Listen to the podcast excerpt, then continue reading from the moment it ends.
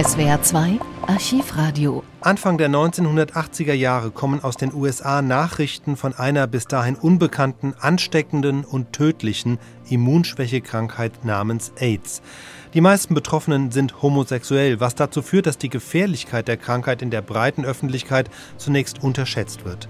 In den Archiven der ARD datieren die ersten spärlichen Berichte zum Stichwort AIDS aus dem Jahr 1983. Sie liefen damals überwiegend in Spartensendungen etwa der Wissenschaftsredaktionen. In jenem Jahr kommen Wissenschaftler auch erstmals dem verantwortlichen Virus auf die Spur, aber erst im Folgejahr, am 29. April 1984, gibt es dann Gewissheit. Gesundheitsministerin Margaret Heckler sagte es den Amerikanern auf einer Pressekonferenz, dass die vermutliche Ursache von AIDS nun entdeckt sei. Ihr war der Stolz anzumerken, dass dies im amerikanischen Nationalen Krebsforschungsinstitut in Bethesda bei Washington geschah.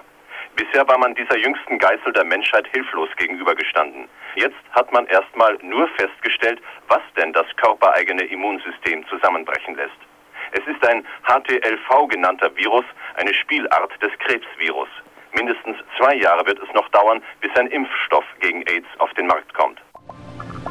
Einen Impfstoff gegen AIDS gibt es allerdings bis heute nicht. Und der Virologe Robert Gallo, auf dessen Forschung sich die Gesundheitsministerin berief, ging leer aus, als es einen Nobelpreis für die Entdeckung des AIDS-Virus gab.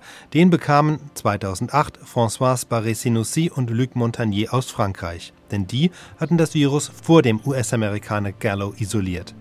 Wenn Sie mehr über das Thema wissen wollen, im Podcast von SWR2 Wissen gibt es eine ausführliche Dokumentation, Titel HIV und AIDS, Geschichte einer Pandemie.